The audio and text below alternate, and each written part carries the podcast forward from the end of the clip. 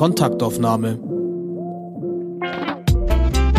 Der Podcast des Bildungszentrums Nürnberg.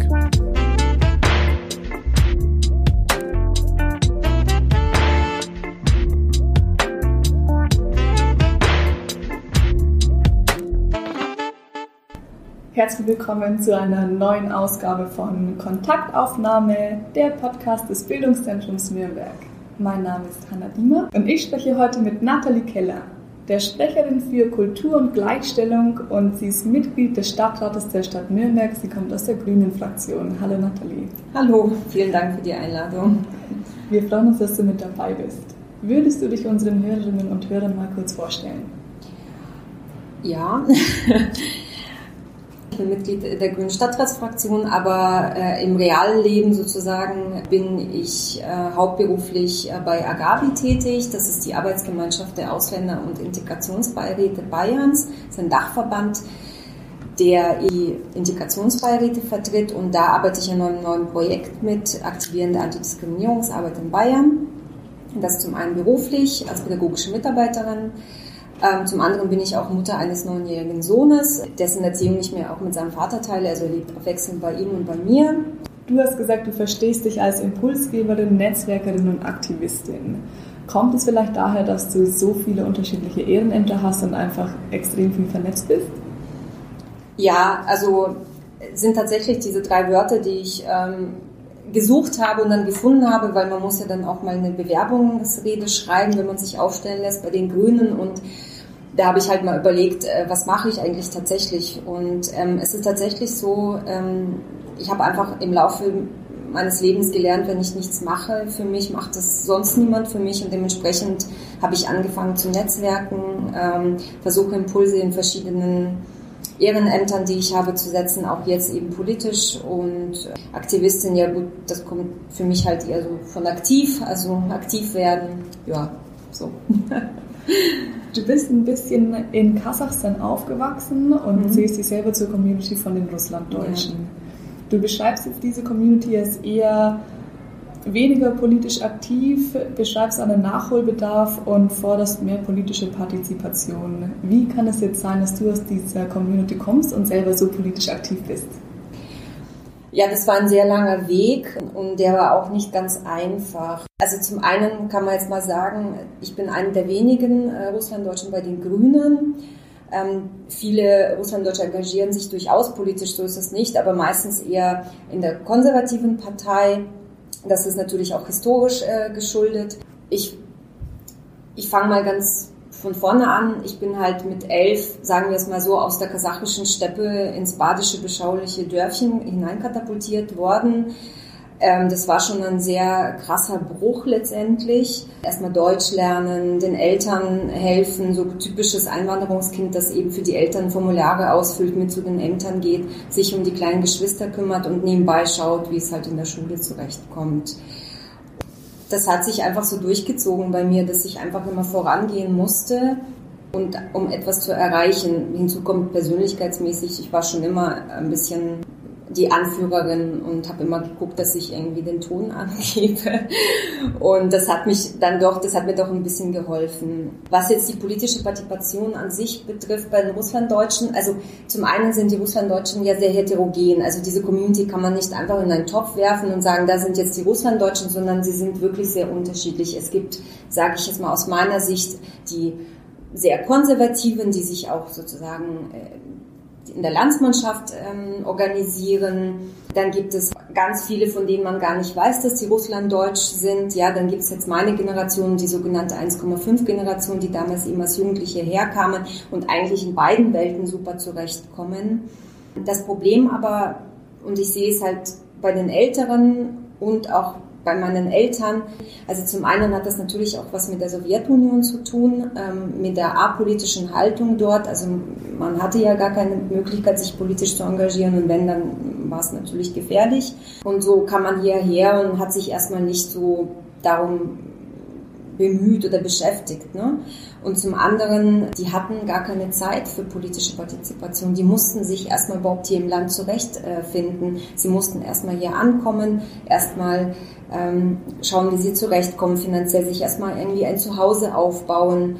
ähm, überhaupt die Strukturen zu begreifen. Und das dauert ja auch eine ganze Weile. Und es ist natürlich für uns Jugendliche etwas schneller vorangegangen, auch wenn wir teilweise auch gar keine Unterstützung hatten, sondern selber da irgendwie uns zurechtfinden mussten. Ich, ich finde, gerade so jetzt in meinem Alter gibt es da schon echt ganz viele, die sich wirklich engagieren und auch ähm, vorangehen. Was ganz wichtig ist und das auch einfach für die Mehrheitsgesellschaft hier in Deutschland ist zu verstehen, dass die Russlanddeutschen, also die Deutschstämmigen, die in Russland gelebt haben, waren immer auch stigmatisiert. Sie hatten in ihrem Pass auch das Wort äh, Deutscher drin stehen und sie waren immer sozusagen die Faschisten, weil sie natürlich vom Feind sozusagen waren. Und dementsprechend haben sie da eben äh, Ausgrenzung erfahren. Und dann gab es eben diese ähm, Übersiedlungen und hier waren sie auf einmal die Russen. Und das wirkt sich auch sehr auf die Russlanddeutschen aus. Das ist ein, ein, Schmerz, der halt da ist. Ja, dort nicht anerkannt worden zu sein und man dachte, man geht sozusagen in das Land, wo man ursprünglich herkommt und hier wird man dann auch nicht anerkannt.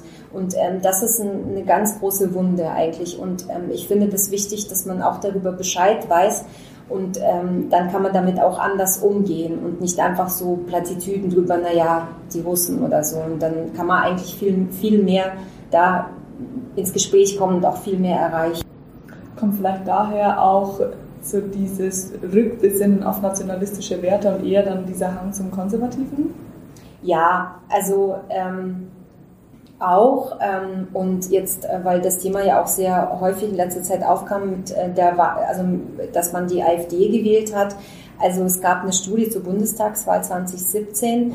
Es ist so, dass die Russlanddeutschen nicht äh, die AfD nicht häufiger gewählt haben als auch als sozusagen die Mehrheitsgesellschaft hier. Ja, das hat was aber auch mit sozialer Lage zu tun. Also man weiß ja, dass man halt, wenn man eher sozial, sich sozial benachteiligt fühlt, weniger Zugang hat zu verschiedenen Ressourcen, dann neigt man ja schon auch dazu, dann bestimmten Versprechungen äh, Glauben zu schenken. Und ähm, klar, mit dem Fall Lisa damals 2016, da kamen halt Ängste. Das ist nämlich das, die Russlanddeutschen fühlen sich nicht als Migrantinnen und auch nicht als äh, Flüchtlinge. Ne? Also sie, sie hatten Angst, in einen Topf hineinzuwerfen. Also es ist keine Entschuldigung, sondern auch ein Versuch, das zu erklären wo ich auch trotzdem nicht immer Verständnis habe, ja. Aber ähm, das war ein, eine Facette so des Ganzen. Es ist viel komplexer eigentlich. In dieser Community der Russlanddeutschen ähm, spürst du da sowas wie ein transgenerationales oder ein transnationales Traumata? Es ist natürlich auch ein kollektives, es gibt ein kollektives Gedächtnis auf jeden Fall, was das Thema natürlich Deportation damals durch Stalin betrifft ähm, und auch noch weitere historische Ereignisse. Ähm, das zieht sich natürlich äh, durch. Das zieht sich auch in meiner Generation durch, weil wir natürlich das alles wissen. Ich weiß zum Beispiel meine Familie sehr, sehr wenig. Und das ist auch etwas, was ich als Defizit empfinde und immer wieder auch so ein bisschen eine Last, weil ich einfach nicht nachverfolgen kann, was ist eigentlich damals passiert. Aber ich sehe es an meinen Großeltern und auch an meinen Eltern, dass sie schon sehr leiden unter, also es würde jetzt zu weit führen, da müsste man ein ganz anderes Thema aufmachen. Aber da ist ein gewisses Leid da. Ich weiß, dass zum Beispiel es gibt ganz tolle Frauen und auch Männer, die sich mit der Geschichte ihrer Familie auseinandersetzen, die jetzt mittlerweile im Rahmen von Schreibwerkstätten ähm, in die Ukraine oder nach Kasachstan gefahren sind und ähm, da so die Geschichten forschen. Und wenn man sich mit denen unterhält, dann, ich glaube, es gibt keine russlanddeutsche Familie, wo es nicht irgendwie tote ähm, ganz viel Leid gab und das, das, das hat schon, also man spürt das. Wenn man drüber spricht, dann weiß man das. Also man braucht manchmal gar nicht so viel zu erklären, weil die Geschichten ähneln sich und, und das Gefühl ist da. Jetzt sagst du, du siehst dich als Scharnier oder hast eine gewisse Scharnierfunktion zwischen der Community der Russlanddeutschen und hier im politischen Geschehen. Was sind denn da deine Anliegen und Ziele? Ich denke, in aller, allererster Linie ist es für mich überhaupt wichtig, Sichtbarkeit äh, zu schaffen, auch ein gewisses Vorbild zu sein. Also, dass es jemanden im im Rathaus gibt, die diesen Hintergrund hat und die weiß, welche Hürden sie auf dem Weg hatte. Ich hatte auch Chancen, aber die Hürden waren viel höher als die Chancen, so weit zu kommen. Und ich denke, das ist ganz, ganz wichtig. Ähm, ich muss einfach jetzt, ich habe ja erst vor kurzem angefangen, ähm, ich muss einfach jetzt auch schauen, dass ich ähm, viel mehr Corona-bedingt geht das leider nicht, aber ich, viele Gespräche, ich habe die auch schon vorher geführt, aber jetzt auch noch mehr sozusagen ins Gespräch gehe, da einfach mal schaue, welche Themen, welche Belange kann ich in die Kommunalpolitik hineintragen, weil vieles ist natürlich Landes- oder Bundesebene, ist ein bisschen schwierig, aber es geht überhaupt um diese Sichtbarkeit. Und auch andersrum natürlich, dass das Stadtrat oder überhaupt das Rathaus oder die Stadt Nürnberg auch weiß, wer sind denn überhaupt diese Russlanddeutschen. Also die Scharnierfunktion funktioniert sozusagen beiderseitig, ne, logischerweise. Und mir geht es auch darum, dass es, ah, diese, diese Russen, also oft weiß man gar nicht, wer diese Russlanddeutschen sind. Wir werden ja oft einfach in so einen Topf geworfen, weil wir halt russischsprachig sind. Aber wir kommen aus den unterschiedlichsten postsowjetischen Ländern. Wir kommen nicht alle aus Russland. Wir haben unterschiedliche auch soziale Voraussetzungen wir sind natürlich viele von uns oder gerade die, die Anfang der 90er, also 91 herkamen, haben ja sofort auch den deutschen Pass gekriegt. Insofern sind wir schon auf eine gewisse Art und Weise privilegiert, sage ich jetzt mal. Aber das bedeutet noch lange nicht, dass, dass es äh, keine Schwierigkeiten gab. Nur weil du einen Pass hast, heißt das nicht, dass alle Zugangsvoraussetzungen ähm, zu Bildung, äh, zu finanziellen Ressourcen etc. und so weiter da sind. Jetzt stehen nicht nur die Russlanddeutschen auf deiner Agenda, sondern auch ganz viele feministische Themen und du setzt dich ein für ein feministisches Nürnberg. Wie schaut denn ein feministisches Nürnberg aus? Ja, wenn im Stadtrat, in der Stadtratssitzung, in der Ausschusssitzung ein äh, Thema zur Frauenpolitik aufkommt, nicht gleich mit den Füßen geschart wird oder Köpfe geschüttelt werden. Das wäre schon mal der Anfang. Dass es selbstverständlich ist, dass man über Frauenthemen oder Gleichstellungsthemen spricht, ähm, ohne dass dabei man belächelt wird. Und das ist für mich eigentlich der Anfang, denn wir haben hier auch eine Vorbildfunktion letztendlich. Das, was wir hier entscheiden, wirkt sich auf die Stadt aus. Kannst du uns Beispiele nennen für deine Themen? Ich, ich mache es jetzt mal ein bisschen äh, auf eine amüsante Art und Weise. Also ich habe gleich mal wohl wissend, dass dieser Antrag nicht durchgeht, gleich mal einen Antrag zur Geschäftsordnung gestellt bei der konstituierenden Sitzung. Da ging es um die äh, Redebeiträge in den Ausschüssen und im Stadtrat. Und der Antrag war halt, dass man eben gegenderte Listen führt, also dass quasi nach dem äh, Abwechseln sozusagen Frauen und Männer zu Wort kommen. In der Praxis ist es natürlich schwierig, weil die Ausschüsse sind ja auch nicht paritätisch besetzt. Also wir haben ja jetzt nicht äh, sechs Männer und sechs Frauen, sondern es ist ja äh, unterschiedlich. Ich habe da eine flammende Rede auf das Rederecht der Frau gehalten und das hat natürlich für Lachen, Empörung, Herzrasen gesorgt. Also die Stimmung war halt, ne, also ich, sagen wir es mal so, ich habe meine Duftmarke gelegt, habe natürlich äh, gleich mal ein Rechts, äh, vom Rechtsamt gleich mal eine Stellungnahme dazu bekommen, aber ich bleibe dran. Wie fühlt sich das an, wenn man so viel Gegenwind bekommt? Also noch macht es Spaß.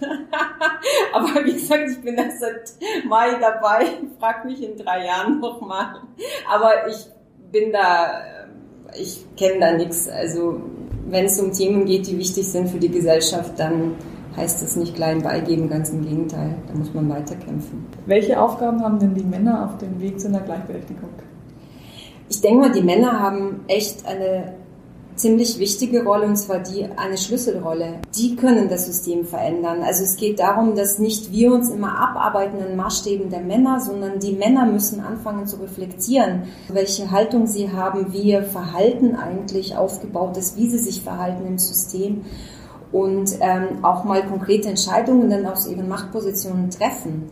Und das ist halt deren Entscheidung. Entweder sie sind ein Teil der Lösung oder sie bleiben halt weiterhin das Problem. Jetzt waren Sie in Ihrem letzten Urlaub auch Radfahren und haben geschrieben, dass ähm, Sie gerne für den radfahrenden Feminismus sind. Was bedeutet denn radfahrender Feminismus? Ja, also das bedeutet für mich eigentlich ganz klar einen Ausbau von Radwegen in Nürnberg. Ähm, dafür setzen wir uns ja auch schon immer ein. Gerade für mich als Frau mit einem Grundschulkind, die kein Auto hat, sondern tatsächlich nur ein Fahrrad und ähm, einfach kurze Wege braucht in Nürnberg. Also ich möchte mich, ich muss mich morgens auf mein Fahrrad setzen, ob jetzt mit dem Anhänger oder mein Sohn nebendran. Wir fahren dann zur Schule oder zur Kita, dann muss ich zur Arbeit, dann muss ich dazwischen vielleicht noch einkaufen, ich habe noch Termine. Also da wäre es gut, wenn man durchgehende Radwege hätte. Das würde den Frauen, aber auch natürlich den Männern durchaus ähm, den Alltag äh, erleichtern. Jetzt stehen ja nicht nur die Frauen äh, ganz oben mit auf deiner Prioritätenliste, sondern du sagst, du möchtest gerne soziale Teilhabe für alle haben. Was bedeutet denn das und wie spielt der dein Hintergrund als Arbeiter- und Einwanderungskind mit rein?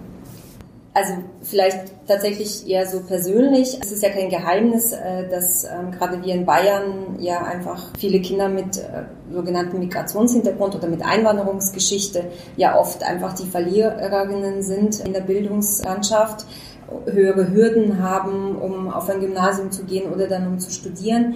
All das habe ich natürlich selbst auch erfahren.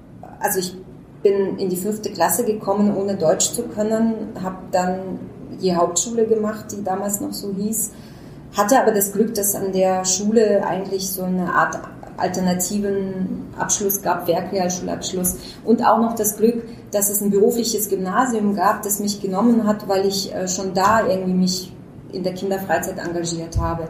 Ein normales Gymnasium wollte mich nicht, dafür war der Schnitt zu schlecht, obwohl ich ähm, super in Deutsch war. Und da fängt es schon an. Und ähm, ich habe zu Hause, also man soll vielleicht nicht immer über, darüber reden, was man nicht hatte, sondern was man vielleicht auch hatte. Aber in dem Fall ist es tatsächlich so, ich habe nicht diese Ressourcen gehabt, die viele meiner anderen Freundinnen hatten. Meine Eltern wussten nicht, wo sie mir helfen sollten, geschweige denn, dass sie mir auch bestimmte Sachen einfach nicht ermöglichen konnten. Da wäre es ganz wichtig, dass man da ansetzt, gerade in den Schulen auch. Also es geht natürlich tatsächlich gerade jetzt zu Corona-Zeiten weiß als Elternbeiratsvorsitzende der Grundschule, in der mein Sohn ist, ähm, dass es einige Eltern gab, die komplett in der Versenkung verschwunden sind, die man nicht erreicht hat, wo wir nicht wissen, wie es denen und den Kindern ging. Dann zum anderen, dass viele überhaupt gar keine Möglichkeit haben für einen Laptop oder um irgendwelche Videokonferenzen zu machen oder geschweige denn einen Drucker. Ob das jetzt an finanziellen Ressourcen oder an den Wertigkeiten liegt, das kann ich jetzt nicht beurteilen, aber es ist, es ist ja kein Geheimnis, dass es generell einfach der Zugang zu finanziellen oder zu Bildung einfach äh, schwach oder schwächer ist. Und ich würde mir wünschen, gerade als Mutter auch, ähm, dass es einfach mehr Elternarbeit auch gibt. Also ich habe gemerkt, ähm, ich habe mich schon immer engagiert im Vorstand, im Kinderladen und auch in der Schule weil ich einfach immer wissen wollte, man kann es auch Kontrolle nennen, aber ich wollte einfach immer wissen, was, was ist da los, wo mein Sohn hingeht und wollte da mitmachen, weil ich dann informiert bin. So hole ich mir halt meine Informationen, weil von alleine kriege ich die nicht. Und ich glaube, das ist für viele Eltern schwierig einfach. Man muss die Eltern mehr ansprechen, man muss ihnen mehr Infos zur Verfügung stellen, man muss mehr Dialog führen. Auch die Elternbeiratsarbeit muss diverser aufgestellt werden. Wir haben im gesamten Elternbeirat, der super ist, super engagierte Leute, aber wir sind zwei, die so einen russischsprachigen Hintergrund haben und aber die Schule hat locker über 40 Prozent Migrationsanteil, ja. Ich weiß, dass, dass das viel diverser ist, aber wie erreichen wir die Eltern? Und das ist auf jeden Fall auch eine Aufgabe für uns. Wenn wir beim Thema soziale Teilhabe sind, würde ich gerne noch über Rassismus sprechen. Mhm. Gibt es spezifische Rassismuserfahrungen für die russlanddeutschen Community? Ja, das ist ein Thema.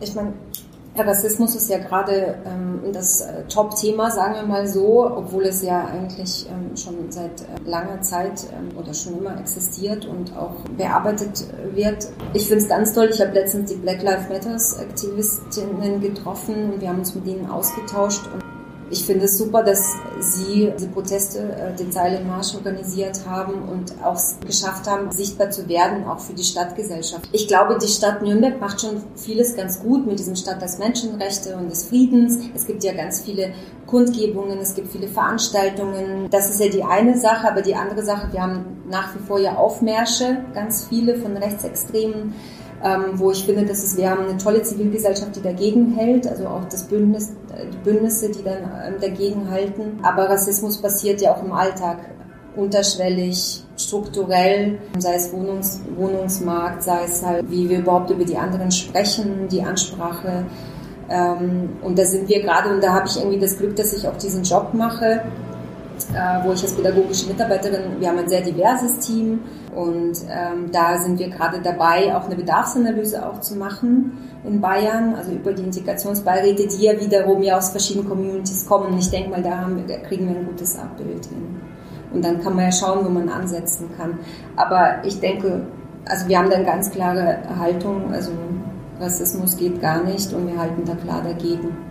Und was die Russlanddeutschen betrifft, das ist so ein da sage ich ganz offen, ein heikles Thema, weil ich habe nie Rassismus erfahren. Ich bin weiß, ich, ich bin hetero, ich bin privilegiert, ich habe einen deutschen Pass, ich komme bald rein. Ich meine, ich bin als Frau natürlich durchaus, ähm, habe ich Diskriminierung erfahren, Sexismus erfahren, so ist das nicht. Aber es gibt quasi innerhalb der Community also so heterogen sie ist, gibt es durchaus ganz viele Vorurteile auch gegenüber anderen äh, migrantischen äh, Gruppen. Aber da ist auch, also da ist auf jeden Fall viel Aufklärungsbedarf, ja, auch innerhalb der Community. Also da ist auch wenig Wissen über die anderen, man schottet sich dann eher ab oder will auch mit denen nichts zu tun haben. Ihre lange Liste geht es noch weiter hin zu Ihrer politischen Richtung, quasi zu den Grünen, denn Sie fordern eine kulturelle Begrünung. Was ist eine kulturelle Begrünung? Was darf ich mir denn darunter vorstellen? Mich dann immer geärgert, dass es immer so große Events hier gab und das ist ja auch kein Geheimnis, wir haben das auch immer kritisiert, aber halt die freie Szene immer so im Stich gelassen wurde. Ich habe gesagt, oder wir setzen uns für die freie Szene ein, wir setzen uns äh, für Ateliers ein, für Räume, an denen es ja überall mangelt, ne? dass auch die freie Szene auch profitiert von der Stadt, von den finanziellen auch äh, Möglichkeiten. Und das haben wir jetzt tatsächlich auch geschafft mit dem gemeinsamen Antrag, den die Politbande ja initiiert hat dass der Marientorzwinger jetzt bespielt wird. Und das ist zum Beispiel etwas, was ich mit kultureller Begrünung auch meine. Und ich hoffe, dass wir auch weitere Oasen schaffen können gemeinsam. Und das funktioniert eigentlich. Also ich bin froh, dass die Politbande auch im Stadtrat ist. Also Ernesto macht eine super Arbeit und ich glaube, gemeinsam können wir da auf jeden Fall mehr machen, als wenn jeder für sich alleine kämpft. Wie willst du das schaffen, dass es nicht nur Ideen bleiben, sondern auch tatsächlich in die Tat umgesetzt wird? Ja, das ist eine gute Frage, weil ähm, ich meine, ich habe schon gemerkt, Stadtratsarbeit ist ein harter Brocken. also ich denke, wichtig ist es, ähm, ich meine, die Instrumente sind ja hier ähm, Anträge einreichen, ne, Debatten führen. Ich denke, ganz wichtig ist, dass hier immer im Dialog bleiben, auch gerne fraktionsübergreifend arbeiten, ähm, ähm Bündnisse suchen, ähm, aber auch ganz, ganz viel von außen einfach im Gespräch bleiben. Also ich bin ja mit vielen Vereinen, Initiativen im, Gespräch, ich stehe da zur Verfügung und daraus entstehen dann ja auch Ideen, da kann man das auch hineintragen. Also ich denke wirklich, für mich ist halt im Gespräch bleiben und Netzwerken ist eigentlich so dieses, die Essenz, ja. Und was ist deine Meinung zur Kulturhauptstadtbewerbung? Ich würde mich freuen, wenn wir äh, Kulturhauptstadt äh, werden würden ich glaube, das kann für die Stadt total bereichernd sein. Aber unser Kritikpunkt ist nach wie vor, dass man wirklich schaut, dass es nicht nur eben Hochglanz gibt, sondern tatsächlich auch ähm, kleinere Initiativen sichtbar gemacht werden und das dann auch tatsächlich wie in der Kulturstrategie auch festgehalten, dass es auch längerfristig ähm, sich für Nürnberg auch auszahlt und nicht nur eine einmalige Sache ist. Das heißt, deine politische Agenda ist wirklich unfassbar groß. Über die feministischen Netzwerke, soziale Teilhabe, die kulturelle Begrünung. Aber das ist jetzt nicht alles, was du machst, weil du hast nämlich unter anderem sechs weitere Ehrenämter. Echt sechs? Wow, wusste ich gar nicht mehr, aber gut. Dazu zählt zum Beispiel der Erfolgsfaktor Frau, ja. den Elternbad, den du genannt hast. Du bist in der Regionalgruppe für neue deutsche Medienmacher und bei One Europe mit dabei. Mhm. Wie schafft man das alles unter einen Hut zu bekommen? Wie viele Stunden hat dein Tag? Ich bin ja auch noch äh, Mutter, ne? Ja. Wie ich schon vorher zu dir gesagt habe, äh, Corona-bedingt liegt ja einiges jetzt tatsächlich brach, aber ich weiß es nicht, ehrlich gesagt. Ich, ähm, ich habe schon immer viel gemacht, weil mich einfach viel interessiert hat und es hat auch alles miteinander irgendwie auch zu tun. Also es schließt das eine nicht aus. Ich habe einen sehr fetten Kalender, in den ich alles akribisch eintrage. Also wenn dieser Kalender verschwinden würde, dann ist schlecht. Aber ja, ich bin halt organisiert, würde ich mal behaupten. Also, ähm, und es macht Spaß. Wenn ich jetzt ganz persönlich äh, sein kann, dann sage ich, ich muss auch lernen, mal abzugeben was ich angefangen habe zu lernen, weil jetzt mit dem Stadtrat ist natürlich noch einiges dazugekommen, also neben Job und Kind dann noch für den Stadtrat ähm, sich zu engagieren. Also es funktioniert super ich lebe alleine, aber die, dieses, ähm, also das, das gehört auch für mich zum Feminismus dazu, das gehört auch für den Stadt, zum Stadtrat dazu, dass ich das ganz offen auch sage, dass ich alleine lebe mit meinem Kind und die Erziehung teile, aber nichtsdestotrotz bin ich ja ähm, nicht unabhängig. Also mein Kind ist nicht ähm, schon irgendwie 14 und ich kann es, keine Ahnung, wie oft allein lassen, sondern ich muss mich tatsächlich organisieren. Viele Termine finden abends statt, an denen ich ihn habe. Viele Termine finden auch am Wochenende statt.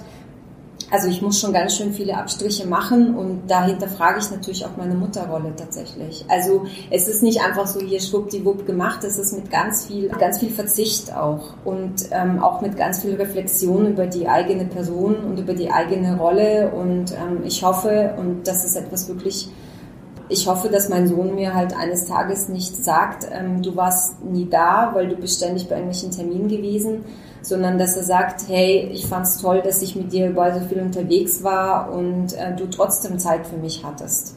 Das wäre mein größter Wunsch eigentlich, ähm, weil sich zu engagieren ist für mich essentiell. Also ähm, ich könnte nicht zu Hause sitzen und einfach nichts machen, was auch gut tut. Ähm, ich würde gerne einfach mehr Zeit zum Lesen haben, aber ich denke, es ist wichtig, einfach sich für die Gesellschaft einzusetzen und äh, mitzumachen, weil von alleine kommt das alles einfach nicht. Zum Abschluss unseres Interviews fragen wir immer noch nach einem Glücksmoment. Glücksmomente. Was hattest du denn in der letzten Zeit für einen Glücksmoment? Was hat dich so richtig gefreut? Ähm, das war ganz aktuell letzte Woche in Österreich und zwar bin ich äh, fünf Tage in, äh, also mit so einem historischen Rennrad, so einem Stahlrennrad, also nicht keine neumodischen Schnelldinger, sondern wirklich so ein, äh, aber so ein klassisches, äh, super tolles Ding. Damit, da bin ich fünf Tage nach äh, Hollerbrunn bei Wien geradelt, jeden Tag. Und es war schon echt hart, weil es war sau heiß und irgendwie täglich zwischen, keine Ahnung, 80 und 150 Kilometer. Und dann habe ich tatsächlich aus dem Stand noch am Sonntag bei einer Rennradausfahrt mitgemacht. Das waren 143 Kilometer, neun Stunden lang. Und ähm, der Frauenanteil ist da sehr gering. Also die meisten Frauen sind 70 Kilometer gefahren. Die Strecke, soweit ich mitgekriegt habe, Einige Frauen waren dann bei 143 dabei und ich habe tatsächlich geschafft, ein paar Männer auf dem Rennrad da zu überholen. Es war mal ein ganz persönliches Glücksmoment. Leider muss ich dann eine Pause machen. Dann hat mich der letzte auch noch über, dann hat mich der letzte, den ich äh, dann über, auch noch überholt und dann habe ich mir gedacht, ne, das geht nicht. Und dann bin ich ähm, nochmal draufgestiegen und habe ihn tatsächlich auch überholt und war dann die erste von den zwei letzten. Und das war für mich wirklich ein äh, Top-Ereignis, weil ich mir gedacht, ich kann diesen Berg hochfahren. Nathalie Keller, vielen herzlichen Dank für dieses sehr persönliche Interview. Ich wünsche dir alles Gute für deine vielfachen Projekte, Engagements und Herzensangelegenheiten und ich hoffe, dass ich noch ganz viel von dir hören werde. Ja, vielen lieben Dank.